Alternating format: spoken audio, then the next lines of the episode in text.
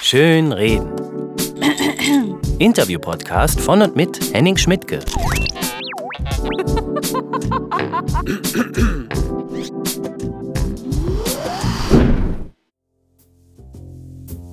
Wie heißt es so schön, jeder sollte im Bekanntenkreis einen Arzt haben, einen Kfz-Mechaniker, einen, wo man Werkzeuge leihen kann und einen Juristen. Blöd nur, wenn es in meinem Fall so eine Art Rechtsphilosoph ist. Ich bin seit 25 Jahren mit Professor Dr. Karl Eberhard Hein befreundet.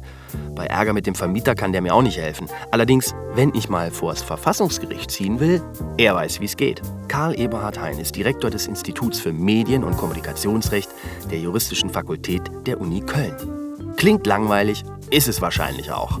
Aber nur im Detail. Das große Ganze, mit dem sich mein Freund Kalle beschäftigt, sind nichts weniger als die Bedingungen, nach denen wir alle die Welt sehen. Mach dir nichts vor, die Medien beeinflussen die Art, wie du denkst, was du fühlst und was du begehrst. Lügenpresse, Mainstream-Medien, brauchen wir die öffentlich-rechtlichen und natürlich Facebook, Facebook, Facebook. Was macht Google mit uns? Darf der das? Ich habe mich überhaupt nicht vorbereitet. Ich wollte ganz bewusst als Laie fragen. Mein Freund Kalle antwortet wie immer druckreif. Das ist ein bisschen anstrengend, aber am Ende dieser Folge seid ihr mit Sicherheit schlauer. Also ich wünsche euch viel Spaß mit Karl Eberhard Hein. Äh, kannst du kurz beschreiben, was man da überhaupt macht? Oder was sind die Aufgaben? Ja, das Institut ist halt an die äh, juristische Fakultät angegliedert oder ist Bestandteil der juristischen Fakultät und äh, beschäftigt sich also mit Lehre und Forschung und äh, äh, hier eben im Besonderen auf dem Gebiet des Medienrechts und zwar äh, sowohl zivilrechtlich als auch öffentlich-rechtlich. Äh, es werden alle Aspekte abgedeckt, die mit dem Medienrecht zu tun haben, spezifisches Medienrecht, aber auch die insbesondere wirtschaftsrechtlichen Materien, äh, die da reinspielen, wie Beihilfenrecht, Kartellrecht und ähnliches. Du machst jetzt aber nur öffentlich? Ja, ich mache das von der Warte des öffentlichen Rechts aus, ja. Also wie, wie kann man dem Laien erklären, was jetzt der Unterschied ist zwischen öffentlich und zivilrechtlich? Ja, der Öffentlich-Rechtler befasst sich in erster Linie mit Fragen äh, im sogenannten Vertikalverhältnis zwischen Staat und Bürger, ähm, auch mit Fragen der Organisation des Gesamtsektors Medien nach den verfassungsrechtlichen Grundsätzen, die maßgeblich sind dafür, insbesondere halt Vielfaltssicherung, äh, Staatsfreiheit der Medien, Freiheit der Medien von bestimmten gesellschaftlichen Gruppen. Ähm, der Zivilrechtler befasst sich sehr stark auch mit Vertragsgestaltungen im Medienbereich, also im Verhältnis zwischen den bürgerlichen Akteuren. Also zum Beispiel zwischen Urhebern und Verwertungsgesellschaften ah. oder solche Dinge. Ich fand gerade diesen Begriff Vertikalverhältnis ganz interessant. Vertikalverhältnis zwischen Staat und ja, ja, genau. Bürgern. Da, ist das, ist das ein, ein wissenschaftlicher Begriff? Der Begriff, ja, ja. Da kriegt ein Libertärer ja wahrscheinlich schon Hautausschlag, wenn er sowas hört. Also vertikal ist ja schon mal ganz falsch. Ja, ja. Naja, gut, ich meine, natürlich ist der Begriff irgendwie geprägt, äh, auch noch von etwas vielleicht heute veralteten Vorstellungen, wie das Verhältnis zwischen Staat und Bürger ausgestaltet ist. Also da schwingt so was Hoheitliches mit. Ja. das meinte ich ja, ja. Heißt das halt nicht notwendigerweise. Ähm, die, die tradierte Vorstellung ist halt, äh, dass der Staat auch ausgestattet mit legitimer Zwangsbefugnis gegenüber dem Bürger auftritt. Aber äh, das heißt nicht notwendigerweise, dass er in einem, in einem antiquierten Sinne hoheitlich auftritt. Ja, dann müssen wir jetzt einfach mal kurz über Böhmermann sprechen. Diese ganze ja. Sache hat sich jetzt ausgewachsen zu ja. einer wirklichen Staatsaffäre. Naja, äh, das sagen die Journalisten gern. Ja, ich habe äh, gestern Abend mir noch die letzte Folge der Heute-Show angesehen, wo, wo, eben das persifliert wurde, dass ständig äh, Journalisten dieses Wort Staatsaffäre in den Mund genommen haben. Also, ich finde, das ist ein bisschen überhöht. Und wenn, wenn man jetzt einfach mal nur die Sache betrachtet, ja. also dieser Wirbel, der, nennen wir es mal nicht Staatsaffäre, sondern Wirbel, ist der vielleicht aus deiner Sicht auch berechtigt in dem Sinne, dass hier ein Problem offenbar wird, dass man auch wirklich mal verhandeln sollte? Ja, das sind ja Probleme, die auch schon verhandelt worden sind. Wo liegen die Grenzen von Satire? Ja, klar. Und das ist natürlich was, was, was immer wieder virulent wird und äh, äh, wo vielleicht die Grenzen auch immer mal wieder neu ausbuchstabiert werden müssen. Äh, vor allen Dingen ist die Abgrenzung, die da zu treffen ist, geht ja meistens um, um äh, äh, Kunst und Meinungsfreiheit des Satirikers äh, gegen Persönlichkeits- und Ehrschutz von Betroffenen. Äh, das ist hochgradig einzelfallabhängig. Ja, es kommt bei dieser Abgrenzung auch immer auf, auf Form, Inhalt und Kontext der jeweiligen Äußerung an. Und ähm, insofern ist es sehr schwer, auf ganz abstrakter Ebene die Grenzen zu bestimmen. Das kann eigentlich gar nicht gelingen. Dafür gibt es dann halt so Formeln, aber die Formeln müssen halt im Einzelfall äh, anhalt des jeweiligen Sachverhalts, der jeweiligen Äußerung und ihres Umfeldes bestimmt werden. Hm. Ich habe selber immer schon Probleme gehabt mit diesem Begriff der Ehre als solcher überhaupt. Ne? Mhm. Weil ich finde, also wenn es irgendwas gibt, was einerseits total alltäglich ist bei den Menschen, andererseits mir völlig abstrakt vorkommt, dann Ehre. Weil das ist ja nichts, was, was irgendwie festzumachen wäre und jeder hat einen anderen Ehrbegriff. Das heißt, es gibt gar nicht die Ehre. Ja? Es geht da ja noch nicht mal so sehr um, um Moral, sondern, sondern um, um einfach Regeln, die einzuhalten sind, damit diese Ehre besteht. Also ja. Ich, ich finde, weißt du, was ich meine? Ja, ja, ja, klar. Es hat sowas völlig Abstraktes, so nicht kannst, Greifbares. Du kannst gegen einen Ehrenkodex äh, äh, äh, verstoßen als Angehöriger einer Gruppe, die äh, einen bestimmten Standard an, an Ehrenregeln für sich als verbindlich ansieht. Ähm, du kannst auch gegen ein, ein Ehrgefühl als Gruppenexterner verstoßen, indem du einen Angehörigen der Gruppe, jetzt ganz untechnisch gemeint, beleidigst. Äh, was nun Ehre ist, ist in der Tat schwierig zu bestimmen. Die Rechtsprechung behilft sich mit der Formel, es gehe um einen berechtigten sozialen Geltungsanspruch. Aha, so da, da kommen wir natürlich dann zur Majestätsbeleidigung, dieser Paragraph 103 Strafgesetzbuch. Jetzt Merkel hat in ihrer letzten Erklärung gesagt, der muss weg. Naja, sie hat, glaube ich, ich, ich, ich sinngemäß gesagt, es ist unzeitgemäß. Ich habe ja, ja, ich habe es mir rausgeschrieben. Moment. Ähm, äh, darüber hinaus möchte ich Ihnen mitteilen, dass unabhängig von diesem konkreten Verfahren die Bundesregierung der Auffassung ist, dass 103 als Strafnorm zum Schutz der persönlichen Ehre für die Zukunft entbehrlich ist. Ja, genau. Das, das hatte ja zuerst äh, äh der Fraktionsvorsitzende der SPD im Bundestag, der äh, Herr Oppermann, aufgebracht. Ja, das sei nicht mehr zeitgemäß. Und ja, ähm, das kann man so sehen. Ja, ähm, wobei man sagen muss, es geht hier bei diesem, bei diesem Tatbestand, den man auch als Majestätsbeleidigung bezeichnet, gar nicht so sehr um die Ehre des, des Betroffenen, sei es eines, eines ausländischen Staatsorgans wie, wie Präsident Erdogan. Ähm, das eigentliche Schutzgut dieses Paragraphen ist das Interesse der Bundesrepublik Deutschland an einem Mindestbestand funktionierender Beziehungen zu ausländischen Staaten. Darum geht es vom, vom Kernzweck her. Was übrigens auch erklärt, dass äh, auf ein Strafverlangen äh, des ausländischen Staates hin die Bundesrepublik äh, bzw. die Regierung der Bundesrepublik erst die Ermächtigung zur Strafverfolgung erteilen muss. Okay. Das ist auch eine Frage politischer Opportunität. Genau. Und jetzt haben wir halt aus Sicht von Merkel natürlich die Flüchtlinge als, ich sag mal, Verhandlungsmasse. Aus, aus Sicht vieler in der Bevölkerung, ich glaube sogar der Mehrheit, ist sie ja eingeknickt. Ja, dadurch, dass sie äh, mit Türken, türkischen Autoritäten gesprochen hat und gesagt hat, ja, das sei bewusst verletzend. Ja, das wird ja kritisiert, da sei sie eingeknickt und vorher äh, zu dem Sachverhalt Extra 3 äh, hätte sie sich gar nicht geäußert. Also ich kann verstehen, wenn Leute sagen, Merkel hätte diese Äußerung nicht machen müssen gegenüber äh, den türkischen Autoritäten betreffend das, das Gedicht von Böhmermann.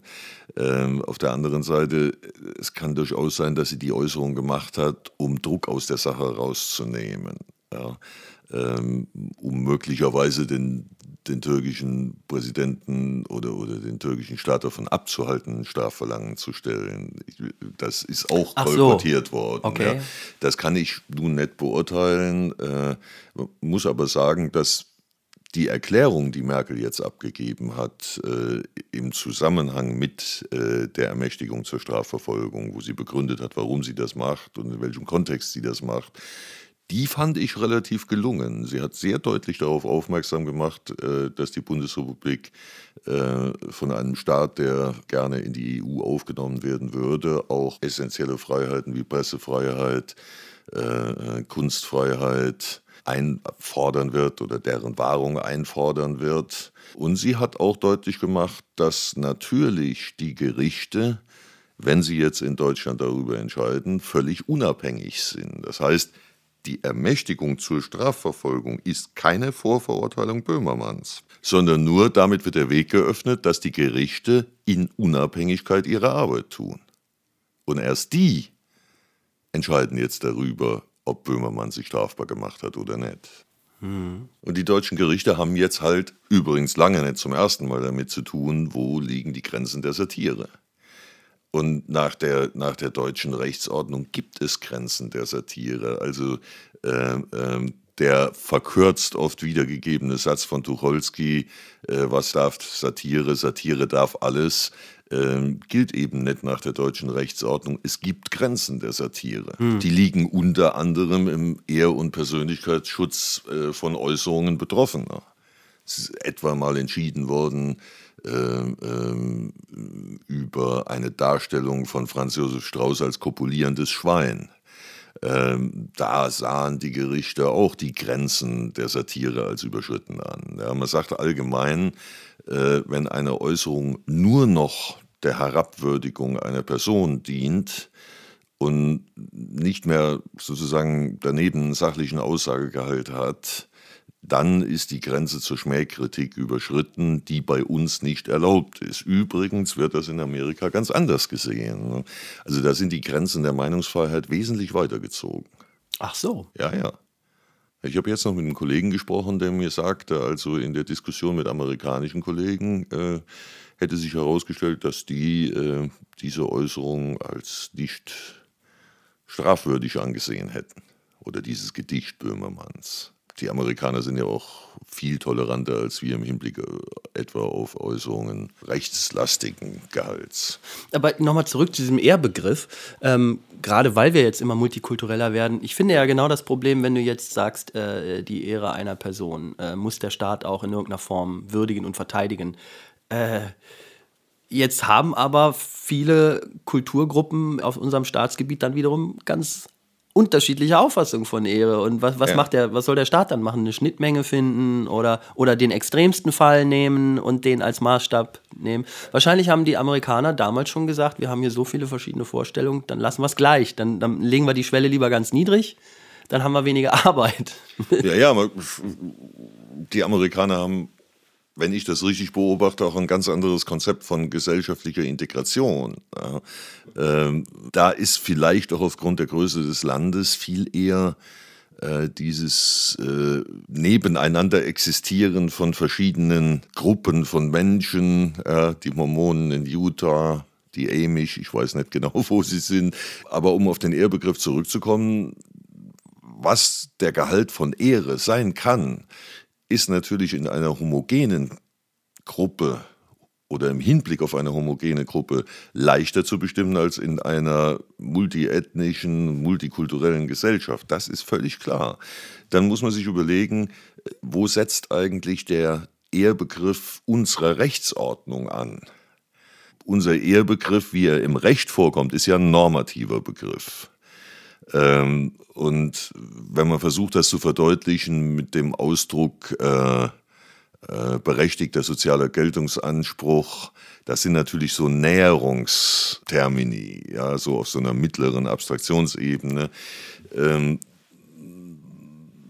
der Hintergrund des Ganzen ist aber meiner Ansicht nach die Menschenwürde. Es geht darum, dass jeder Mensch Würde hat und diese Würde wird ihm unter dem Grundgesetz zugebilligt als ein, einem Angehörigen einer Gattung prinzipiell vernunftfähiger Wesen.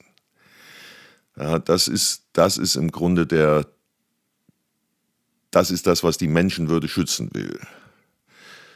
Ein individuelles Personsein mit Vernunftbegabung. Und das könnte auch der Richtwert sein, ähm, wo eine Beleidigung anfängt. Ja, wenn, wenn dieser Anspruch auf personelle Integrität im Sinne der Würdigung eines vernunftfähigen Wesens verletzt wird. Ist schon ein relativ abstrakter Ehrbegriff. Der ist ziemlich blutleer, das gebe ich gern zu. Könnte aber gerade in der multiethnischen Gesellschaft oder multikulturellen Gesellschaft ähm, eben, sagen wir, Basis einer Verständigung werden, weil er relativ offen ist.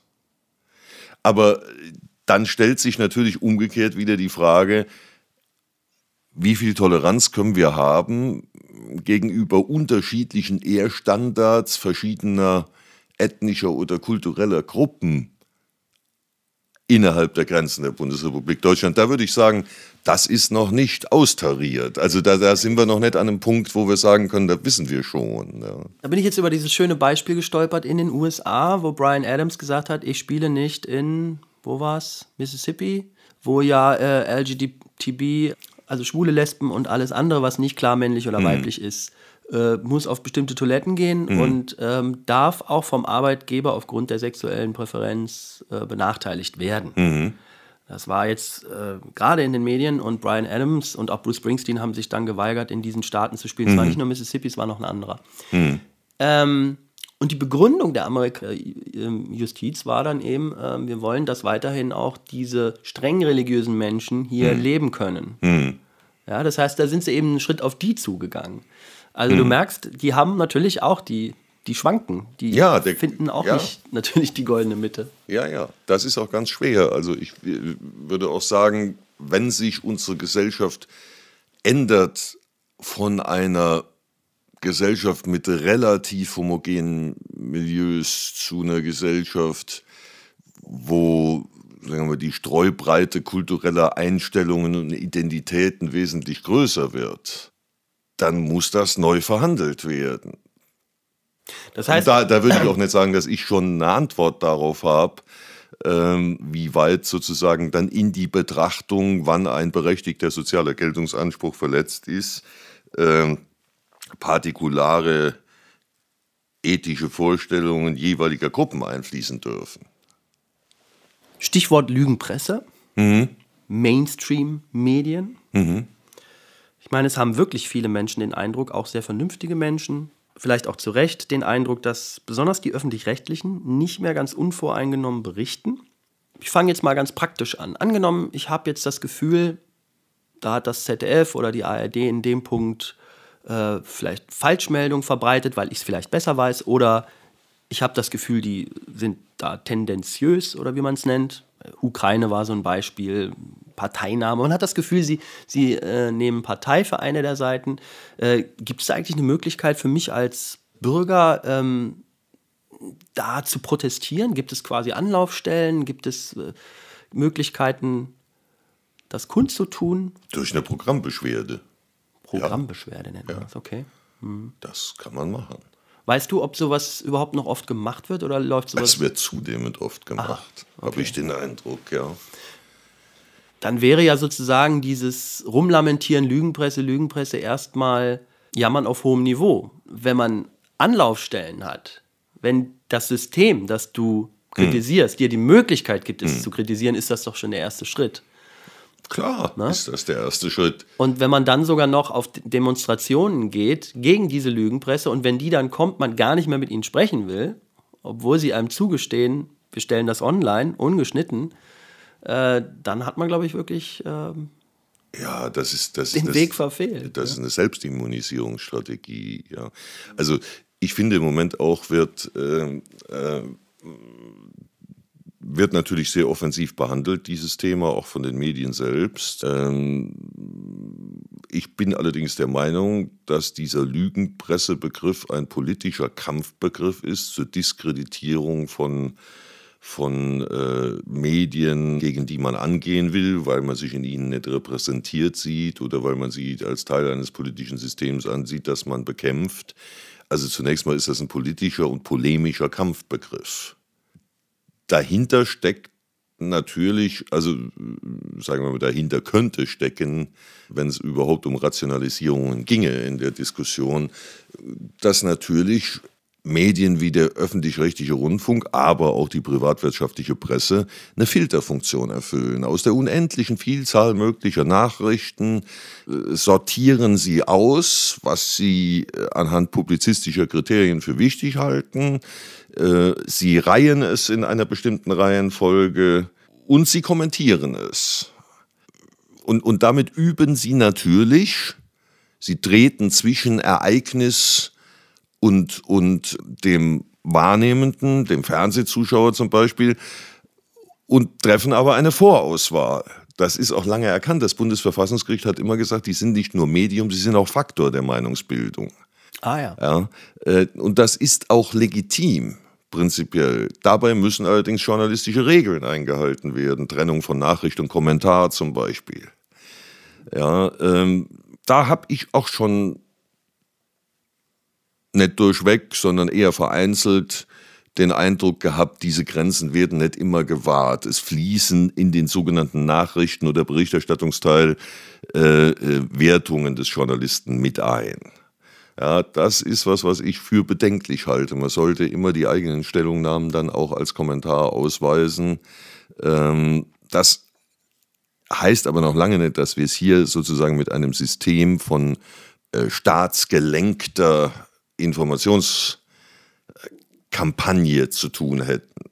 Ja, äh, die öffentlich-rechtlichen Rundfunkanstalten sind verpflichtet auf ausgewogene Vielfalt, sie sind auf Objektivität verpflichtet und es gibt sehr, sehr viele, ähm, es sind eher einzelne Fehlleistungen nach meinem Eindruck, die man konstatieren kann. In aller Regel äh, sind die Journalisten ungeheuer äh, davon angetrieben, äh, die Standards auch zu erfüllen. Ähm, also ich würde sagen, das Ethos, äh, journalistische Ethos im deutschen öffentlich-rechtlichen System ist immer noch verdammt hoch.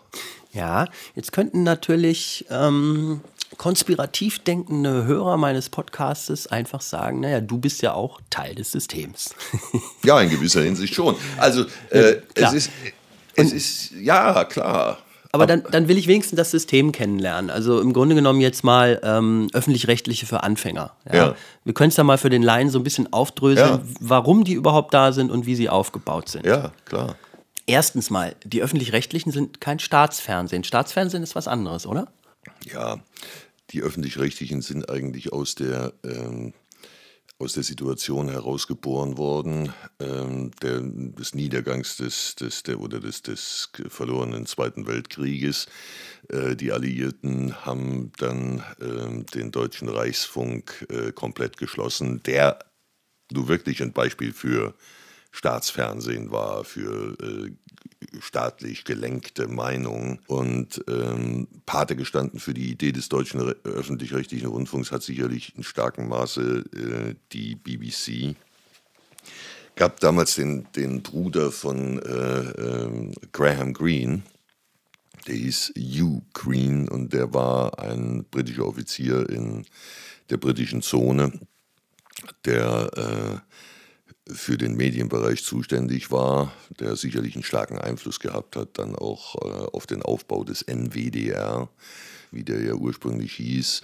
Also BBC-Idee, Public Value machen, ja, Mehrwert äh, für die Bürger nach äh, Standards, sodass man sagen kann, der, der öffentliche rechtliche Rundfunk handelt treuhänderisch für die Bürger, er stellt ihnen eine vielfältige Information dar, die sie instand setzen sollen, eigene Meinungen zu bilden. Ja, in einer komplexen Gesellschaft äh, ist man ja sozusagen auf mehr Daten angewiesen, als man durch eigene Anschauungen interpersonale Kommunikation gewinnen kann. Ähm, wir brauchen medienvermitteltes Wissen ähm, oder medienvermittelte Daten, die uns instand setzen, dass wir uns selbst eine Meinung bilden können, eigenständig, was natürlich gerade voraussetzt, dass der Datenstrom, der über die Medien zu uns geführt wird, nicht äh, gefiltert ist und, und meinungsmäßig konfektioniert ist. Äh, das ist im Grunde die Idee des öffentlich-rechtlichen Rundfunks. Und damit das keine Veranstaltung werden konnte, die wieder als propagandistisches Instrument missbrauchbar war, war auch von vornherein die Idee da, wir wollen nicht einen zentralistischen öffentlich-rechtlichen Rundfunk haben, äh, wir wollen ein dezentrales System haben. Und da, was vielleicht die Vorstellung der Amerikaner gewesen ist, die Möglichkeit äh, der Schaffung äh, vielfältiger konkurrierender privatwirtschaftlicher Einheiten äh, schon mangels finanzieller Masse nicht realisierbar war, hat man sozusagen die Vielfalt erzeugt durch öffentlich-rechtliche Anstalten, die föderal aufgestellt waren. Also Landesrundfunksender, nicht eben einen Bundesrundfunksender. Und äh, dieses öffentlich-rechtliche System, das entwickelte sich dann in den 50er Jahren ähm, die ARD wurde gegründet. Ähm, die war Adenauer zu rot. Und Adenauer wollte dann einen Staatssender gründen, die Deutschlandfernsehen GmbH. Und ähm, da sollten Gesellschafter werden der Bund und die Länder, dann sind allerdings die sozialdemokratischen Länder nach Karlsruhe gegangen, um dort feststellen zu lassen, a, der Bund hat überhaupt keine Kompetenz im, im Bereich des Inlandsrundfunks und b, es darf der Rundfunk nicht vom Staat veranstaltet werden. Ja. Die öffentlich-rechtlichen Sender sind ja auch rechtlich verselbstständigt gegenüber dem Staat. Das sind eben öffentlich-rechtliche Anstalten mit eigener Rechtspersönlichkeit.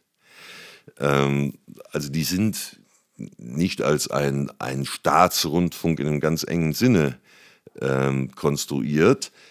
Allerdings ist immer wieder, insbesondere im ZDF, ein Problem gewesen, dass in den Aufsichtsgremien über den öffentlich-rechtlichen Rundfunk Vertreter der Politik gesessen haben und da auch zeitweise nicht unbeträchtlichen Einfluss ausgeübt haben. Ah, so, ähm, das wäre jetzt meine nächste Frage gewesen. Wer bestimmt beim öffentlich-rechtlichen Rundfunk? Also die Politiker aber nicht alleine. Nein, ähm, also man muss sehen, die Anstalten, die sind so aufgebaut, die haben äh, nahezu alle ein ganz ähnliches System. Es gibt die Intendanz, äh, die, der Intendant oder die Intendantin trägt die Programmverantwortung. Also das ist sozusagen die Einheit, wo gemacht wird. Ja. Äh, und dann gibt es ein Aufsichtsgremium, was primär mit äh, programmbezogenen äh, Dingen zu tun hat. Das sind die sogenannten Rundfunkräte. ZDF, äh, das kein Radio hat, da nennt man es Fernsehrat. Ja. Ähm, und es gibt ein Aufsichtsgremium, was mehr mit technischen und finanziellen Sachverhalten äh, zu tun hat. Das ist der Verwaltungsrat. Die, von der Kompetenzverteilung ist das so, dass die, die erste Verantwortung im Hinblick auf das Machen des Programms der Intendant trägt. Der wird kontrolliert durch Rundfunk und Verwaltungsrat im Rahmen der Kompetenzen, die die jeweils haben. Ähm, und innerhalb der, da setzt ja meistens die Kritik an, in, besonders innerhalb der Rundfunk- und Verwaltungsräte, da gibt es politische Einflussgruppen. Man spricht ja auch sehr oft von den Freundeskreisen äh, der Parteien, die äh, im Vorfeld der eigentlichen Ratssitzungen die Linie abstecken. Ähm, und es gibt, es gibt schlicht diese Gruppierungen. Ja, aber ja. wer hat die denn eingeladen? Also ah, der Gesetzgeber. Okay, ja. okay. Äh, es muss äh, ähm, die Gründung und äh, die Organisation und Aufgabenzuweisung an eine öffentlich-rechtliche Rundfunkanstalt muss durch Gesetz geschehen. Und in den Gesetzen sind natürlich auch Regelungen drin über die Zusammensetzung der Aufsichtsgremien, also der Rundfunkräte und Verwaltungsräte. Wer sitzt denn da drin? Also Politiker auch? Politiker. Also, was, was, was würde mich dazu qualifizieren, in so ein äh, Aufsichtsrat geladen zu werden oder? Dazu berufen zu werden. Und zwar entweder zum Beispiel als Abgesandter einer Landesregierung oder als äh, vom Landtag gewählter Vertreter des Landtages äh, oder als Vertreter einer sogenannten gesellschaftlich relevanten Gruppe. Jetzt wird es interessant. Wer ist relevant und wer entscheidet das? Ich gebe ein Beispiel. Angenommen jetzt Attac würde in ja. den nächsten Jahren extrem an Mitgliedern äh, hinzugewinnen ja. und wäre einfach eine Größe, die immer ja. überall was zu sagen hat.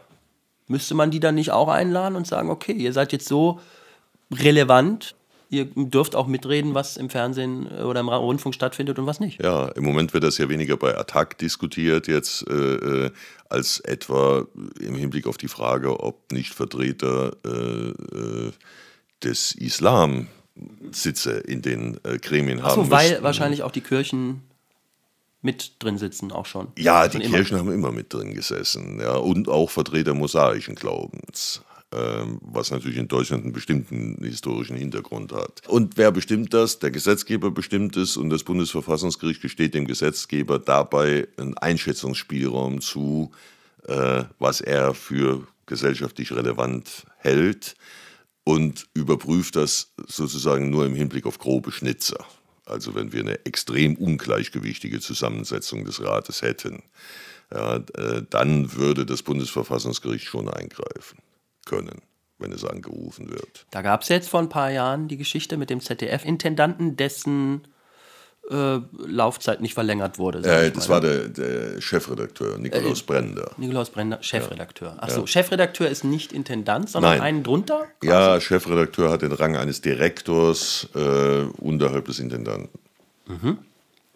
So, und ja. da wurde ja dann gesagt, Vorsicht, da hat, glaube ich, ich glaube, es ging um Roland Koch, ja, ja. hat seine Kompetenzen da überschritten oder, oh. oder hat zumindest äh, sich Mehrheiten gesucht, um Brender loszuwerden? Kann man das so sagen? Naja, Roland Koch hat äh, in der FAZ ein Interview gegeben, wo er sich, wo, wo er monierte, dass die, die äh, Einschaltquoten der Informationssendungen des ZDF äh, äh, zurückgingen. Und wenn ich mich recht entsinne, hat er auch so kolportiert, man höre, dass äh, der Führungsstil problematisch sei.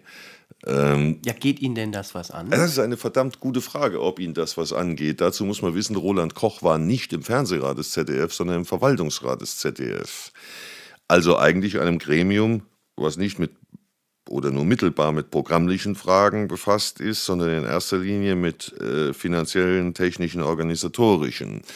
Ähm, es ist allerdings im ZDF so geregelt gewesen, dass der Intendant äh, zur Ernennung oder auch Verlängerung des Vertrages eines Chefredakteurs eine Dreiviertelmehrheit im Verwaltungsrat brauchte, der da zustimmen muss. Und ähm, Roland Koch war sozusagen die Speerspitze der damaligen konservativen Mehrheit im Verwaltungsrat des ZDF, die letztlich dafür gesorgt hat, dass der Vertrag von Brender nicht verlängert wurde. Ja, das war, das war sozusagen der, der Aufreger, der dann dazu geführt hat, dass der ganze ZDF-Staatsvertrag äh, vor das Bundesverfassungsgericht kam, weil überprüft werden sollte, ob die Normen des ZDF-Staatsvertrages zu viel Staatseinfluss zulassen beim ZDF. Und das Bundesverfassungsgericht hat ja dann darauf erkannt, dass der Staatseinfluss zu hoch war. Ach, nach so vielen Jahren. Also ist das einem nicht schon mal vorher aufgefallen? Oder ja, ja, ja. Auch das ist eine verdammt gute Frage. Also man kann sagen, ähm, dass der Einfluss beim ZDF so hoch war, war kein Zufall. Ich habe ja eben schon mal erzählt von der, von der Deutschland-Rundfunk GmbH Adenauers, ja, die dann nicht zustande kommen durfte, weil das Bundesverfassungsgericht das verhindert hat. Ähm, die zweitbeste Lösung aus der Sicht Adenauers sozusagen war das ZDF, äh, das dem ja auch lange angehangen hat, es sei konservativ dominiert, was man heute so mit Sicherheit nicht mehr sagen kann. Ähm, und, aber im, das ZDF und die Regeln des ZDF-Staatsvertrags waren schon auf einen bestimmten politischen Einfluss hin konzipiert, der nicht zu klein war. Ähm, Das muss man schon sagen. Und das Bundesverfassungsgericht hat ja dann verschiedene Vorkehrungen getroffen, die den politischen Einfluss äh, äh, begrenzen sollen. Ja. Also zum Beispiel, dass nicht mehr als ein Drittel der Mitglieder des, äh, der Gremien unter staatlichem Einfluss stehen können, dürfen. Oder Staatsvertreter und oder Politikvertreter sein dürfen.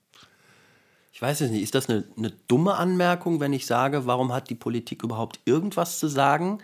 bei den Medien, die über sie berichten? Weil das ist ja immer, das hat ja nee, eigentlich immer ein Geschmäckle. Muss das, es doch haben. Das ist keine dumme Frage, das ist genau die richtige Frage. Jetzt ist es halt nur so, etwa beim öffentlich-rechtlichen Rundfunk, die Träger des öffentlich-rechtlichen Rundfunks sind die Länder der Bundesrepublik Deutschland. Und der, die Gesetzgeber der Länder müssen damit so eine öffentlich-rechtliche Anstalt zur Entstehung kommt und arbeitet, eben ein Gesetz machen, mittels dessen sie die Anstalt gründen, die innere Organisation und den Auftrag regeln. Ähm, das steht unter, wie wir Juristen das nennen, Gesetzesvorbehalt. Das ist auch eindeutige Rechtsprechung des Bundesverfassungsgerichts. Dadurch erhält der Staat natürlich eine gewisse Rolle im Hinblick auf die Konfiguration des öffentlich-rechtlichen Systems, das sozusagen aber zur vierten Gewalt gehören soll und die Politik kontrollieren soll. Das ist immer prekär. Ähm, das zu sagen ist fast banal. Ja. Das Bundesverfassungsgericht hat auch immer betont, dass die Aufgabe des Gesetzgebers aber nicht ist, staatlichen Einfluss zu implementieren, sondern eine Zone der, der journalistischen Freiheit zu errichten. Das ist aber bei den staatlichen Hochschulen auch nicht anders. Ja. Der Staat, siehe der Gesetzgeber, instituiert staatliche Universitäten als Räume der Freiheit der Wissenschaft. Genauso schafft der Staat öffentlich-rechtliche Rundfunkanstalten als Räume der Freiheit des Rundfunks. Damit ist der Gesetzgeber immer in einer prekären Rolle. Übrigens die Rollenzuweisung an die Gremienvertreter, also die Mitglieder der Aufsichtsgremien des öffentlich-rechtlichen Rundfunks, ist auch, ihr seid nicht da als Vertreter der Politik, als Vertreter der Kirchen, als Vertreter der Sportverbände, der Unternehmerverbände, der Gewerkschaften, um die Interessen eurer Einheiten, Vereinigungen und Verbände zu vertreten, sondern um die Interessen der Allgemeinheit auf dem Gebiet des Rundfunks zu vertreten. Dabei hat das Bundesverfassungsgericht selbst schon judiziert, dass damit äh, äh, sozusagen schwierige Rollenkonflikte verbunden sind. Also die Problematik wird gesehen. Auch hier haben wir aber wieder Mechanismen, um eine gewisse Selbstkorrektur äh, des Systems zu gewährleisten. Siehe hier, es konnte vor dem Bundesverfassungsgericht überprüft werden, ob äh, der Rundfunk nun zu staatsnah oder staatsfern genug ist. Es ist äh, auf der anderen Seite so, das Bundesverfassungsgericht hat den Einfluss begrenzt, aber er ist immer noch da. Und es gibt natürlich auch immer wieder Versuche, Einfluss geltend zu machen oder, sagen wir mal, einen gewissen Motivationsdruck auszuüben. Ich denke jetzt etwa an die Geschichten um die Wahlberichterstattung des SWR im Vorfeld der Landtagswahlen in Rheinland-Pfalz und Baden-Württemberg. Aber das gehört sozusagen zur, Funktions, zur Funktionslogik des Politischen. Ja, ja, ja. dass man versucht sozusagen da Vorstellungen durchzusetzen, das ist eine Funktion von Machtpolitik. Womit ich jetzt nicht sagen will, dass jeder Politiker so an den öffentlich-rechtlichen Rundfunk rangeht. Aber es liegt sozusagen im Bereich des Erwartbaren, dass sowas passiert. Und dann ist es eben im Bereich des zu Erwartenden, dass dagegen Vorkehrungen getroffen werden und Grenzen gesetzt werden. Hm. Aber nochmal ganz grundsätzlich, wir haben jetzt also die öffentlich-rechtlichen. Es wäre ja auch denkbar, dass es einfach eine Vielfalt an Rundfunksendern gäbe, mhm. von denen keiner auch nur in irgendeiner Form vom Staat, ich sag mal vorsichtig, unterstützt wird. Ja. Ne? Als das nach dem Krieg alles so ähm, beschlossen wurde, war natürlich das Unternehmen Rundfunk oder gar Fernsehen noch, war so eine unglaublich aufwendige Geschichte, ja. dass man sich sowieso nur wenige Akteure vorstellen konnte. Das heißt, ja. einer muss total mächtig sein, ja. weil es gibt nur ihn und vielleicht ein, zwei andere. Heute haben wir ja jetzt einen technischen Quantensprung hinter uns, wo ja. eigentlich jeder Rundfunk machen kann. Rundfunk machen kann ja. oder bloggen oder ja. vloggen, was es gibt. Könnte es nicht auch funktionieren? Man hätte jetzt sowas wie die Presselandschaft. Es gibt ja auch keine öffentlich-rechtliche Zeitung. So. Man könnte jetzt einfach auch sagen, äh, Spiegel und, und Süddeutsche erweitern jetzt ihr Angebot und machen jetzt auch Filme und Reportagen und äh, machen sie auch teilweise machen sie schon. Ja. Machen sie schon. Ähm, ja, warum braucht ja. man dann den öffentlich-rechtlichen? Ja, das ist, genau die, das ist genau die Diskussion, die im Moment wieder verstärkt geführt wird. Ja, der öffentlich-rechtliche Rundfunk ist mittelfristig auf eine finanziell, sagen wir mal, gesundes Polster gesetzt worden durch die Einführung des äh, äh, Rundfunkbeitrages. Und ich habe immer gesagt, das wird zu einer riesen äh, Legitimations wenn nicht Legitimationskrise des öffentlich-rechtlichen Rundfunks kommen. Äh, von liberaler bis neoliberaler Seite hört man auch immer wieder, was, wir haben das Internet, da ist doch Vielfalt bis zum Abwinken, wofür brauchen wir dann noch öffentlich-rechtliche Sender? Das ist, ist aber, um es vorsichtig auszudrücken, unterkomplex so zu argumentieren. Ähm, man muss ja sehen, nach welchen Funktionslogiken funktionieren denn die Akteure im Internet die, ob das nun äh, äh, Seiten wie Spiegel Online sind, also sozusagen Online-Dienste von Presse, ob das Blogs sind, ob das andere Dienste sind, wenn die alle nach einer privatwirtschaftlichen Logik funktionieren, dann sind sie auf Refinanzierung angewiesen und sie müssen sich am Markt refinanzieren, über Werbegelder in erster Linie.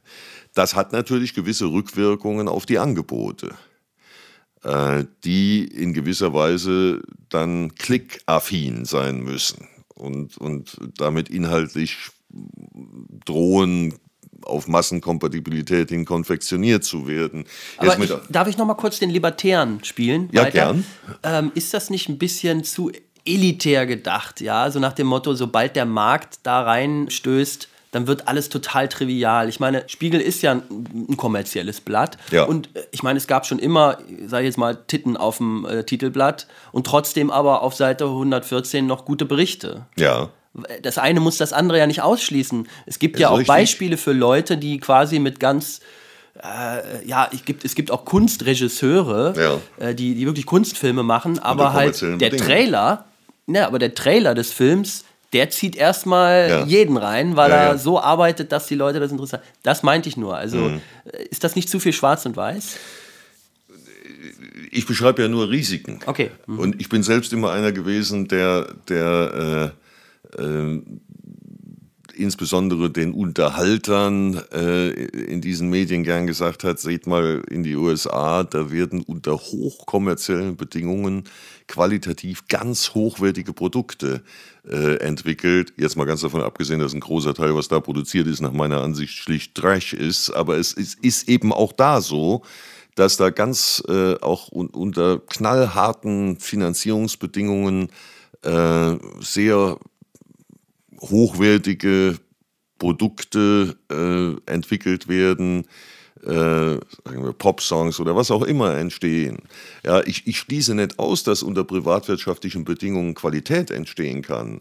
Auch im Nachrichtenbereich waren die, die Anchormen der großen, der, der Nachrichtensendungen der großen amerikanischen Networks, äh, Walter Cronkite, Dan Rather, waren mal maßstabsetzend für öffentlich-rechtliche deutsche Nachrichtenredakteure. Man denke nur an Hans-Joachim Friedrichs, der sich immer darauf berufen hat auf diese Vorbilder.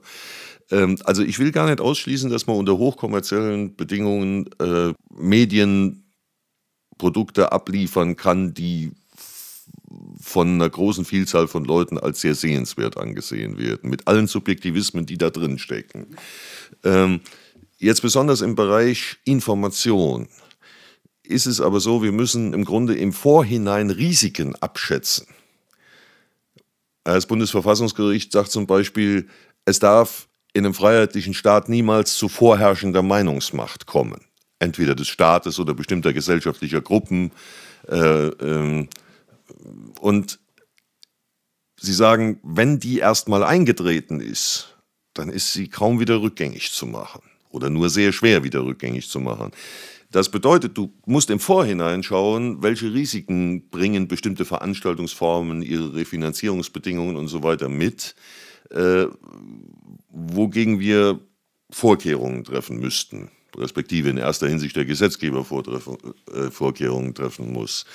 Und in so, so war, wollte ich das eben verstanden wissen. Es gibt bestimmte Risiken an einem privaten Markt zu refinanzierenden Mediendienstleistungen.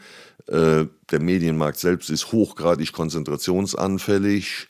Und ähm, vor diesem Hintergrund glaube ich, dass ein öffentlich-rechtliches System, was gepolt ist auf objektive Berichterstattung, pluralistische Vielfalt der Meinungen, ähm, nach wie vor und vielleicht gerade vor dem Hintergrund dieser unendlichen Vielfalt von, von Daten, die verfügbar sind, dass er, dass er da vielleicht erst recht notwendig ist.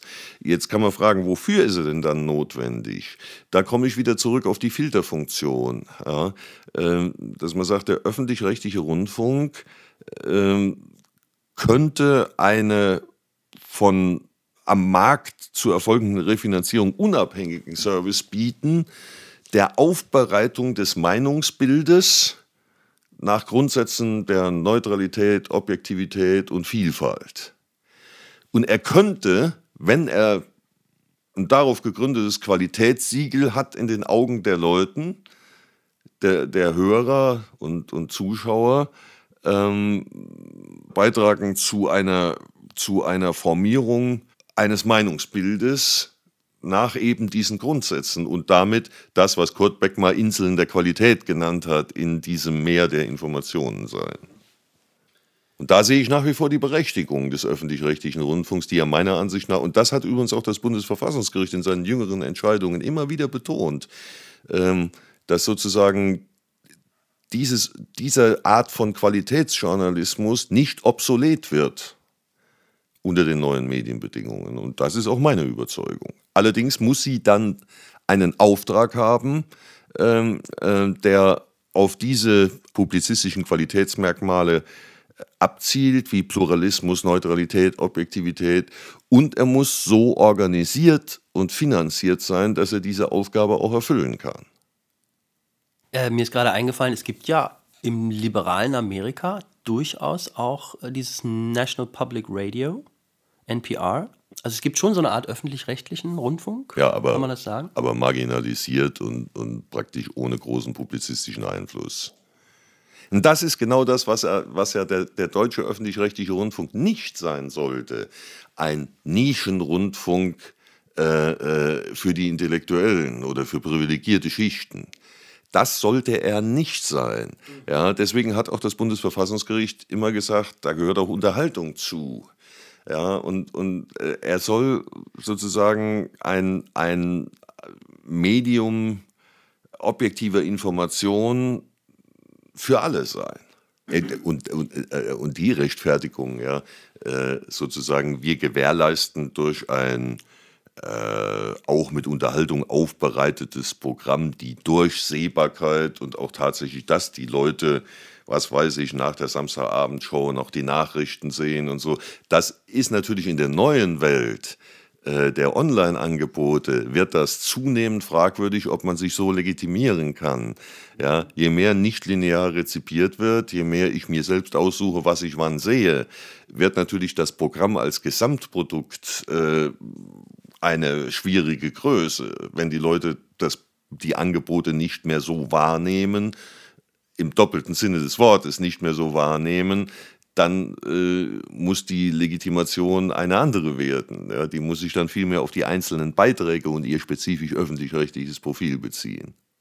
Denn auch der öffentlich-rechtliche Rundfunk, wenn der eine Zukunft hat, dann hat er sie in erster Linie online. Ja, ich glaube, in, in zehn Jahren ist das vorbei. Ja. Ne? Ich, dass zu bestimmten ja. Zeiten nur eine Sendung zu sehen ist, das werden deine Kinder doch gar nicht mehr akzeptieren. Nein, das tun sie nicht, das tue ich ja schon nicht mehr. Ja, ja. genau. Ne?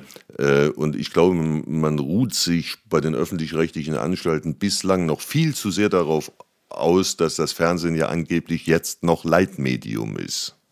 Uiuiui, ui, da wäre ich auch schon skeptisch. Ja, ich glaube, bei ich Kids auch. nicht mehr. Nee, ja, nee. Für die Leute über 60 vielleicht.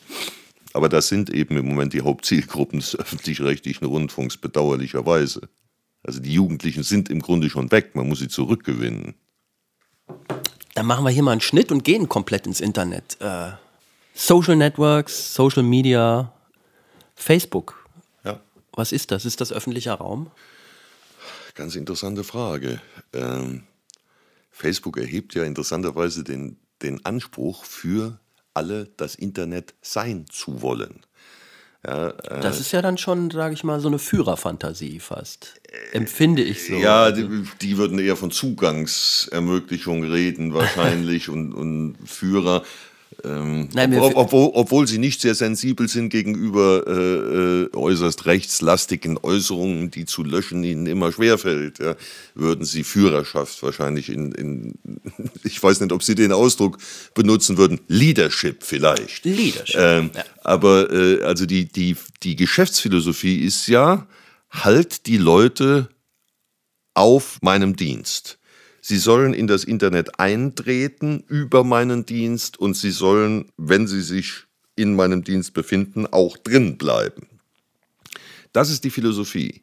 Es zeigt sich etwa ähm, an diesen Presseangeboten, die die featuren. Ja. Die Instant Articles? Instant Articles, ganz genau. Ja.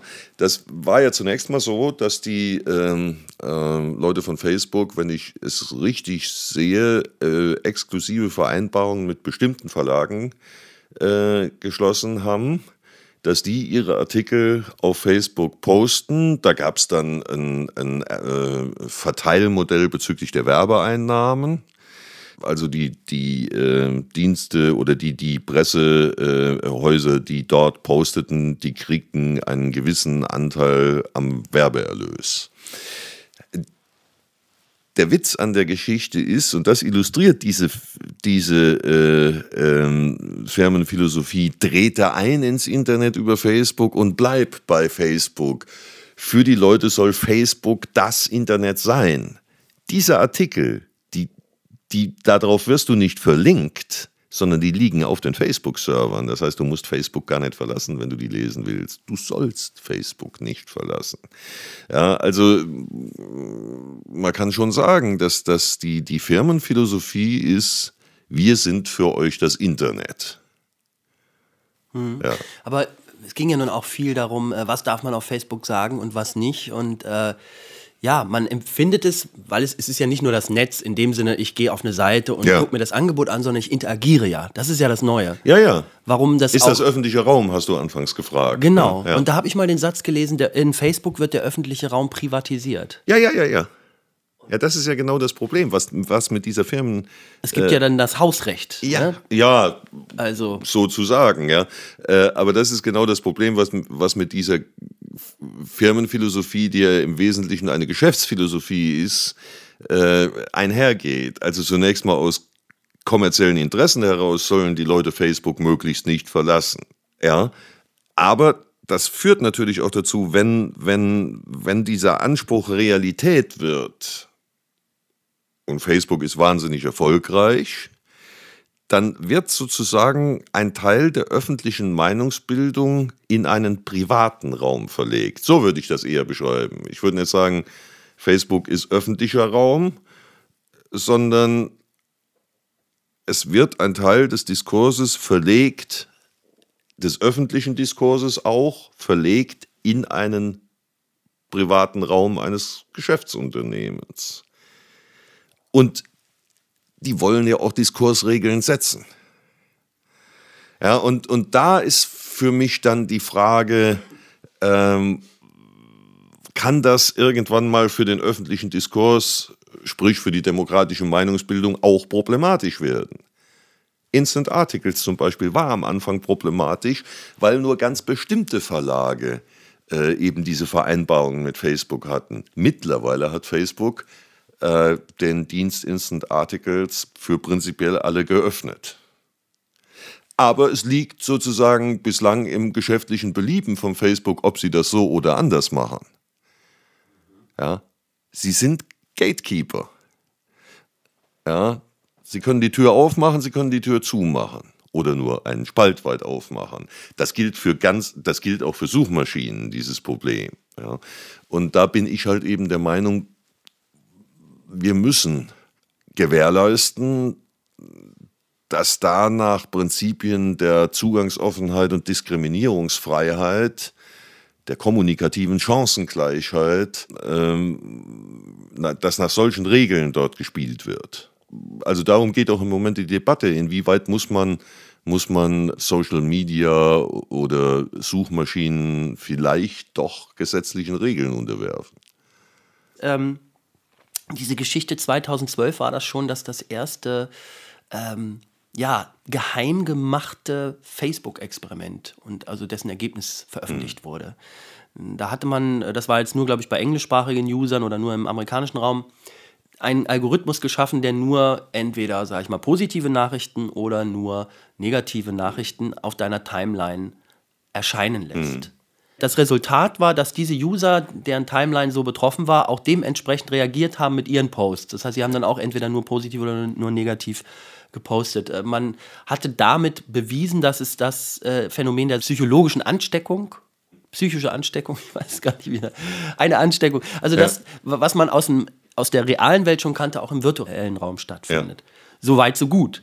Und äh, dann habe ich aber auch gelesen, dass auf Facebook ständig Experimente stattfinden. Ich bin also ein Versuchskaninchen quasi rund um die Uhr und weiß nichts davon. Institute in Amerika haben da Deals mit Facebook, weil sie sagen, äh, früher war das so kompliziert, wenn man eine Studie gemacht hat. Man musste so viele Leute fragen, man musste sie auswählen. Auf Facebook kriegen wir das alles in Sekundenschnelle geliefert und wir haben auch viel ja, validere Daten, weil, das, weil die Zahl viel größer ist. Hm.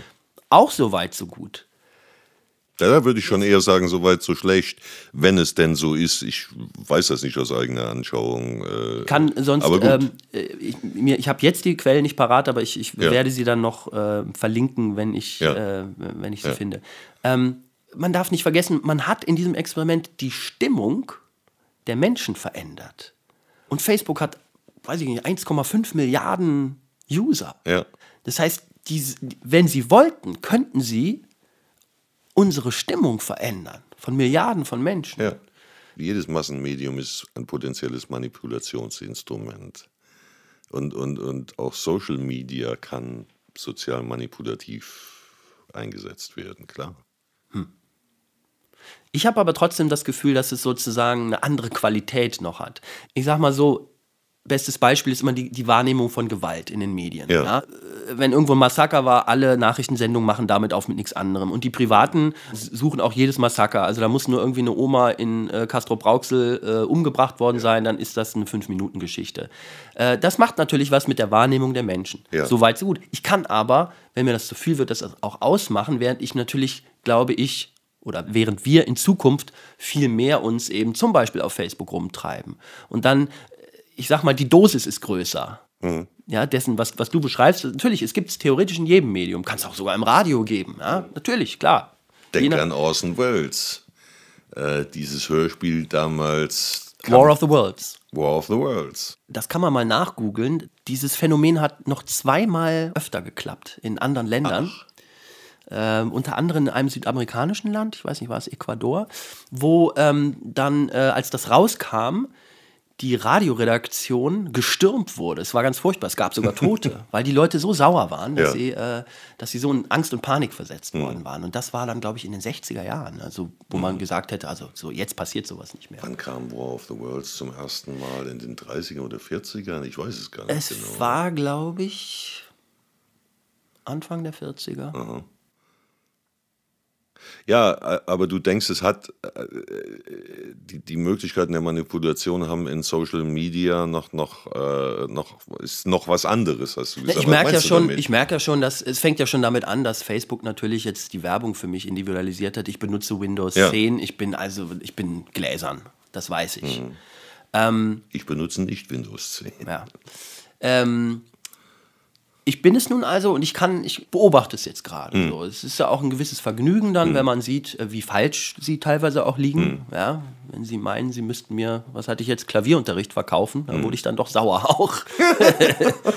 also ähm, ja, was ich, was ich an der personalisierten Werbung finde, sie ist auch insoweit noch nicht perfekt. Ich, ich kaufe äh, eine Bowie-CD, in den nächsten zwei Wochen kriege ich ausschließlich Bowie-Produkte persönlich empfohlen. Ähm, das finde ich auch ein bisschen affig. Ja. Also da ist, das ist noch nicht perfekt. Ja, ja, genau. Aber die ersten Schachcomputer wurden auch noch geschlagen von Kasparov. Heute schlägt keiner mehr den Schachcomputer, den es heute gibt. Ich wollte aber noch auf irgendwas hinaus, glaube ich. Jetzt über diese Stimmungsmache hinaus. Du wolltest über das Manipulations Potenzial reden, glaube ich. Ne? Ach so, erstmal nochmal zurück zu den Experimenten. Da ja. stand im Spiegel, wenn Experimente dieser Art an Universitäten oder anderen öffentlichen Einrichtungen durchgeführt werden, muss eine Ethikkommission dem zustimmen. Für die Privatfirma Facebook gilt dies nicht. Die Studie war allerdings von den Nutzungsbestimmungen des Netzwerks, das alle User unterschreiben, gedeckt. Und jetzt äh, wird es dann nochmal interessant. Ähm, das kennen wir von jeder Software, die wir installieren. Mhm. Niemand liest sich die äh, AGBs durch oder Problem, irgendwas. Ja. Man klickt es.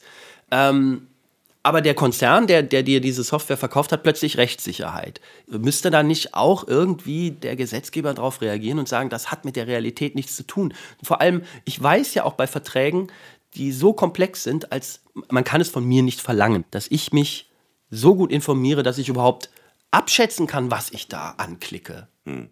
Also ich bin selbst äh, in letzter Zeit verschiedentlich äh, dafür offensiv eingetreten, ähm, dass der Staat oder respektive die Europäische Union das nicht einfach so passieren lassen darf, ja, sondern dass Regeln gesetzt werden müssen, und zwar nicht sozusagen, die den Spielraum für, den, für die eigenen Regeln dieser Konzerne beschränken. Äh, ich bin zum Beispiel der Auffassung, dass bei Suchmaschinen verfügt werden muss, ein Transparenzgebot, das eine Suchmaschine offenlegen muss, die wesentlichen Prinzipien der Reihung der Suchergebnisse zum Beispiel. Ja, es müssen, und das in einer klar verständlichen Sprache. Ja, äh, klar, ich kann in diesen bisherigen äh, äh AGBs in ihrer ganzen Komplexität auch wahnsinnig viel verstecken. Ja, wo man sagen kann, das liest eh keiner. Ja, wie du eben gesagt hast, die Leute klicken das und dann ist gut oder eben nicht gut. Ähm, ich meine, dass äh, in klarer Sprache deutlich gemacht werden muss von den Diensten, was tun wir, nach welchen Prinzipien tun wir es. Auch was machen wir mit den Daten. Ja, und ich finde, wir dürfen einfach äh, auch da sozusagen darf sich ein demokratischer Staat nicht die Butter vom Brot nehmen lassen. Er muss die Regeln setzen, er muss das beanspruchen. Hm. Er muss insbesondere Diskriminierungsfreiheit, Zugangsoffenheit und solche Dinge und äh, Transparenz, muss, das muss er verfügen. Man kann sich jetzt darüber streiten, ob der Staat das genauer definieren sollte durch seine Gesetze oder ob man nur relativ offene Prinzipien vorgibt und dann den Unternehmen sagt, äh, konkretisiert ihr das mal, ja, und äh, wir überprüfen dann, ob das mit unseren Grundprinzipien übereinstimmt. Da gibt es bestimmt verschiedene Optionen, wie man das umsetzen kann. Aber der Staat darf sich hier nicht passiv verhalten. Und ich bin in der Tat der Ansicht, dass man äh, das ist immer eine Gefahr bei der Medienpolitik gewesen, dass man den tatsächlichen Entwicklungen hinterherhinkt. Äh, und äh, was die Internetregulierung betrifft, wir haben im Moment eine Bund-Länder-Kommission, die sich befassen soll mit äh, den regulatorischen Fragen der Medienkonvergenz. Ich habe nicht den Eindruck, dass da wirklich äh, beherzt fortgeschritten wird im Hinblick auf eine Regulierung. Vielmehr streitet man sich etwa in der Arbeitsgemeinschaft in der Mediere immer noch darum, ob überhaupt von Suchmaschinen eine Bedrohung ausgeht. Das ist eine Diskussion, die, meine ich, nicht mehr geführt werden muss. Ja, und dann wird man diese Bund-Länder-Kommission, die über einen langen Zeitraum gearbeitet hat, wird aller Wahrscheinlichkeit nach im Juni einen Bericht vorlegen, wo nicht viel herauskommen wird.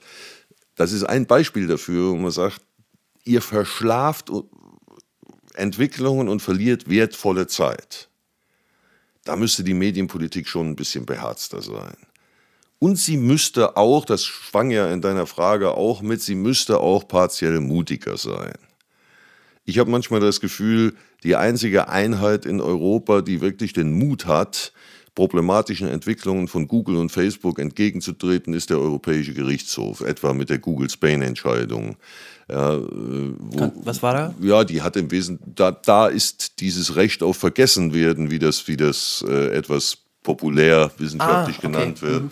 äh, judiziert worden äh, und vor allen Dingen ähm, gesagt worden, dass äh, Google Spain dem europäischen Datenschutzrecht unterliegt. Ja. Das sind wesentliche Fortschritte ja, auf dem Weg dahin, sozusagen das Internet nicht als rechtsfreien Raum bestehen zu lassen, sondern es den zivilisatorischen Regeln zu unterwerfen, die auch ansonsten gelten.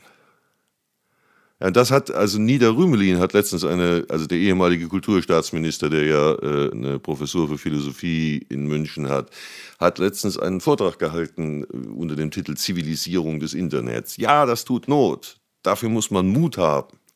Und es ist ganz wichtig, dass die Politik, wie auch in anderen Bereichen, hier zeigt, dass sie wertebasierte Konzepte für den Umgang mit diesen Diensten hat und die auch durchsetzt. Aber stattdessen kursiert in der Gesetzgebung, die medienbezogen ist, eher so dieses Konzept der Selbstregulierung oder Co-Regulierung. Ähm, und ich habe manchmal das Gefühl, es ist, hier wäre mehr Hoheitlichkeit angesagt. Mhm. Hier wäre mehr angesagt, dass diejenigen Regulierungsinstanzen, die ja immerhin demokratisch legitimiert sind, die Standards setzen und es eben nicht zu einer Privatisierung äh, von Regelsetzung mit entsprechenden Auswirkungen auf einen Teil privatisierten öffentlichen Diskurs kommt. Das halte ich für hochproblematisch. Nochmal zurück zu den Usern, zu mir als Individuum. Es gab ja diesen Roman The Circle. Äh, ich habe ihn nicht Von gelesen. Eggers, ich habe ihn gelesen. Äh, ja. Kannst du grob beschreiben, was, was reißt der an? Welche Problematik? Also er ist wirklich äh, reißerisch. Insofern reißt er an. Ja, also äh, ich habe das nur noch, sagen wir mal, ehrlich gesagt schemenhaft nur noch im Kopf. Es geht um eine junge Frau, die einen Job bei einem Social Network bekommt und äh, also die betrieblichen Praktiken kennenlernt und vor allen Dingen auch das Diktat absoluter Offenheit und Transparenz kennenlernt und die, sagen wir mal, Folgen, die das für Persönlichkeiten haben kann. Offenheit und Transparenz heißt, ich habe keine Geheimnisse mehr. Ja, ja, ja. Und das gehört sozusagen, das ist gut. Ja. Äh, äh, wenn du etwas zu verstecken hast, das ist schlecht. Ja, ja. ja. Das Ganze gipfelt ja darin, dass äh, eine äh, Sexszene ihrer Eltern dann über das Network übertragen wird.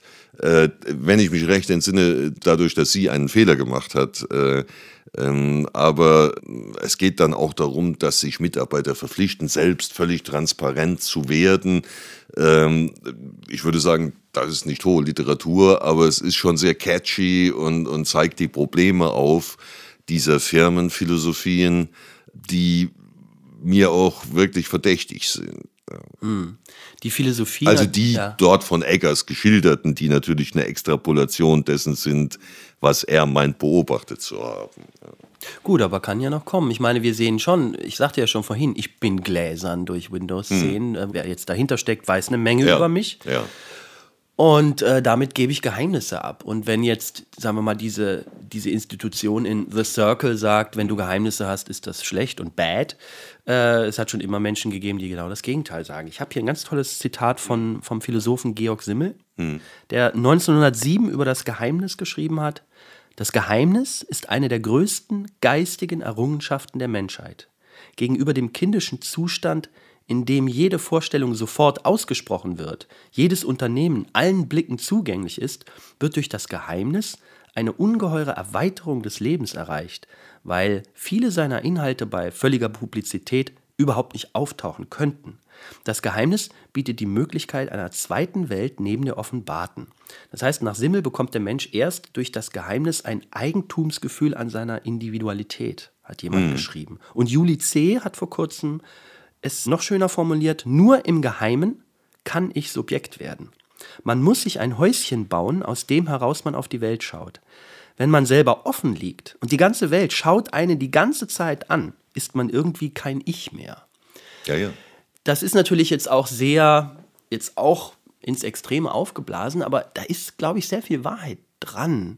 Und ich merke ja, dass ich selber da auch ja, sehr leichtfüßig mich ja, da entblättert habe. Hm. Ja. Ich merke das auch. Ich merke das übrigens auch bei meinen Kindern, dass so dieses Gefühl für Privatheit, für, wenn man so will, Exklusion Geheimnis. und damit der Möglichkeit, etwas Exklusives zu haben, was möglicherweise den Kern meiner Identität ausmacht. Ja, ja. ja. Äh, meine Kids haben dafür auch ein, sagen wir mal, aus meiner Sicht etwas unterentwickeltes Verständnis. Die Gefahr, die ich da sehe, ist, dass man jetzt mal lasch formuliert in jugendlichem Leichtsinn Bodenpreis gibt und sich zehn Jahre später, wenn er nicht mehr rückgewinnbar ist, erst des Preises bewusst wird, den man da gezahlt hat. Merkst du auch äh, bei den Studenten heute, dass die anders über sowas wie soziale Medien diskutieren? Also ich merke, dass nicht mehr so intensiv über Persönlichkeitsrechte diskutiert wird. Auch Ehrschutz ist den, also klang ja auch bei dir so ein bisschen an. Ja, äh, Ehrschutz ist den irgendwie auch, also ist Teilen des angesprochenen Publikums eine eher fremde Vorstellung. Mhm. Ja, und, und äh, natürlich sind beobachte ich das bei den Studierenden auch ständig, übrigens auch zu meinem äh, weniger großen Vergnügen, auch in den Vorlesungen, dass sie sich beständig in sozialen Netzwerken bewegen. Äh, mein, mein jüngerer Sohn sagte letztens zu mir, äh, die wissen doch sowieso alles, wieso soll ich da, also da ging es darum, ich hatte mich geweigert auf, wie heißt das, Snapchat oder, oder wie, also irgend so einen Chatdienst zu gehen, äh, nicht zuletzt deswegen, weil bekannt war, dass der keinen besonders guten Datenschutz hatte. Ja. Und meine Jungs wollten aber gern, dass ich mit ihnen über diesen Dienst kommuniziere und ich habe dann gesagt, na, das ist der Datenschutz ist da wirklich nicht gut, ja. Und äh, dann sagte Luca, Papa, die wissen doch eh alles, was soll das denn? Dann kannst du auch damit äh, arbeiten mit diesem Dienst. Ja, das finde ich eine ganz bedenkliche Entwicklung. Ähm, wie gesagt, ich habe ich hab so ein bisschen die, die Sorge, in zehn Jahren, wenn es zu, zu spät sein könnte, dann merken sie, was sie preisgegeben haben wenn man an deine Zitate anknüpft oder an die Zitate, die du eben vorgelesen hast, möglicherweise ihr Ich. Übrigens, bei Simmel gibt es nicht nur in dieser Hinsicht vieles Gutes nachzulesen. Ich finde, der verdient es echt, wieder entdeckt zu werden. Aber das nur nebenbei. Mhm. Ähm, können wir mal kurz drüber sprechen, jetzt Persönlichkeitsrechte. Ähm, wenn wir jetzt sagen, okay, wir leben damit, dass wir weniger Geheimnisse haben, ähm, könnte sich auch da dann in der Gesetzgebung was angleichen, dass man da auch. Ich will jetzt nur sozusagen äh, ein bisschen weitergehen und versuchen, irgendwie gibt es so ein Horrorszenario, was es zu verhindern gilt? Ja, also zunächst mal versuchen wir im Moment einheitliche Datenschutzstandards für Europa äh, festzulegen durch die Datenschutzgrundverordnung. Ähm, aber natürlich, es ist möglich, dass, ohne dass ich jetzt konkrete Anhaltspunkte dafür sehe, es ist natürlich theoretisch möglich, dass irgendwann ein Datenschutzstandard auch mal heruntergefahren wird in Teil. Wa warum, ich, warum ich überhaupt drauf gekommen bin, ist, ähm, ich war völlig verblüfft, als die Piraten auf den Plan traten und sagen, Urheberrecht, das ist doch Kappes von Anno Dunumals. Ja, ganz bedenkliche Ansicht. Und, aber manchmal oszilliere ich auch so. Ich verstehe hm. sie dann auch, hm. Ja, so für Sekunden und ja. äh, dann geht es aber wieder zurück. Ja. Und ich denke, nein, natürlich nicht, denn äh, das Urheberrecht, äh, also gerade für mich als Künstler, äh, ist ja mit Händen zu greifen. Ne? Ja. Das ist ja bares Geld, was ich von der GEMA eingetrieben kriege. Ähm, ja, es ist deine Existenzvoraussetzung als Künstler. Die Anerkennung der Werthaltigkeit deiner künstlerischen Arbeit ist Voraussetzung deiner Existenzsicherung. Ja, aber die Piraten und auch viele so von den Netzlibertären, die sagen ja dann so Sachen wie, äh, es gibt noch ganz andere Geschäftsmodelle, wie du äh, sozusagen dir deinen Lebensunterhalt ja, sichern ja. kannst. Das ja, muss ja jetzt nicht an dieses ja, veraltete, obsolete Urheberrecht äh, geknüpft sein. Ne, du kannst ja auch einfach sagen, ich hau meine Kunst raus in die Welt und, und lebe von einem Job als Kassierer im Supermarkt oder wie? Nein, das, das meinen sie natürlich nicht. Sie meinen schon, dass es irgendwas mit der Kunst zu tun hat, aber dass quasi ich erstmal ähm, äh, ja so gratis was raushaue und dann aber durch irgendwelche anderen Geschäftsmodelle ich dann das wieder reinhole. Ja. Es gibt zum Beispiel die großen Cartoonisten hier in Deutschland, Ralf Rute, Joscha Sauer. Mhm. Ähm, die haben schon sehr früh angefangen, jedes ihrer Bilder erstmal online zu veröffentlichen. Mhm. Das heißt, ich war gar nicht mehr genötigt, mir ihre Bücher zu kaufen, mhm. die es im Buchladen gibt, ja. weil ich kann mir jeden Gag im Internet angucken. Womit ich verdienen glaube, die Geld? Dann doch mit den Büchern. Aha. Also interessanterweise ähm, hat sich das für die bezahlt gemacht. Ja. Ob das auf Dauer funktioniert, ich weiß es nicht. Aber ich will, will ich jetzt auch erstmal. Ich will jetzt erstmal nur das Geschäftsmodell oder ja. die Ideenvielfalt dieser Leute äh, erstmal nur klar machen. Ja. Habe aber vergessen, wo ich dann hinaus, drauf hinaus Ja, wollte, für, mich ist, für mich ist bei alledem die, die Frage, ist das denn tragfähig? Also ich meine, wie du weißt, bin ich sehr musikaffin. Was ich da beobachte oder meine beobachten zu können, ist, dass mit äh, neuen Geschäftsmodellen, auch was Streamingdienste betrifft und so weiter, äh, dass da diejenigen von profitieren können, die auf dem alten analogen Markt schon Superstar-Status hatten, dass die möglichen Einkünfte, die da erzielt werden, äh, allerdings kaum reichen, um tragfähig neue Karrieren aufzubauen. Und so scheint mir das auch etwa beim Crowdfunding zu sein. Es mag sein, dass das mal funktioniert, aber das ist doch kein tragfähiges Modell. Und wer die Sozialstatistiken liest, ich habe letztens eine gelesen über, über Jazzmusiker in Deutschland, das ist so armselig. Ich glaube nicht, dass, dass man mit, mit Finanzierungsmodellen, die auf die Idee des Urheberrechts und seiner wirtschaftlichen Verwertung verzichten, tragfähige Künstlerkarrieren aufzubauen sind. Es, es, könnte natürlich sein, es sei denn, man, man hat ein, man begibt sich in Abhängigkeit von, es gibt ja diesen offenbar sehr reichen Cellisten im Umfeld Putins, ähm, äh, ja, man sucht sich einen Mäzen und ist dann halt vom Wohlgefallen des Mäzenes abhängig ist aber meiner Ansicht nach eine, eine schlechtere Idee von Finanzierung eines Künstlerlebens. Och, Haydn hat damit die großen Werke geschaffen und ja, äh, Haydn, ja, der hat an den dachte ich das, auch gerade. Das Genre der Symphonie in eine neue Dimension gehoben und ja, das, okay. weil er, na gut, er hatte einen sehr, ich sag mal, neugierig liberalen Mäzen, der ja. gesagt hat, eigentlich kannst du alles der machen. war das Esterhazy, ne? Genau. Ja. Also ja, und damit, er hat, er hat viel aufgegeben. Also ja. Schloss Esterhazy war nun auch äh, nach heutigen Maßstäben Sibirien. Mhm. Das war weit weg von den Metropolen. Ja, ja. Also ein sehr einsamer Job, aber er hatte sein Orchestra und konnte experimentieren mit dieser Form. Aber klar, es ist ein Einzelfall, der gut funktioniert hat. Mozart hat unter Verzicht auf, auf Mäzene versucht, sein Künstlerleben selbst in die Hand zu nehmen und zu finanzieren. Hat auch sehr viel Neues geschaffen. Ja, ja wobei, äh, wobei, Moment, er hatte auch die berühmte Hafner-Serenade, ist ja nach. Ja, gut, er hat Auftragsarbeiten gemacht zum Teil. Da, klar, ja, meine ich ja. Also Aber er war nicht in einem solchen Abhängigkeitsverhältnis wie Haydn. Okay, ja, das stimmt. Ja, ja. Aber er hat es ja auch viel schief gelaufen. Also vielleicht wäre es ja, ihm ja. besser ergangen. Er wäre, er wäre auf Schloss Esterhazy ge gelandet und hätte dann da experimentiert. Wäre die Musik vielleicht noch zweimal explodiert. Also ich befürchte, äh, Esterhazy hätte mit Mozart eher Schwierigkeiten gekriegt als mit Haydn, ja, obwohl, man, äh, obwohl man sozusagen ja jetzt im, zu diesem Haydn-Jubiläum äh, auch sich sehr bemüht hat, sozusagen das Bild vom betulichen Hofkomponisten ein bisschen aufzubrechen und auch zu zeigen, wo Haydn seine innovativen Qualitäten hat.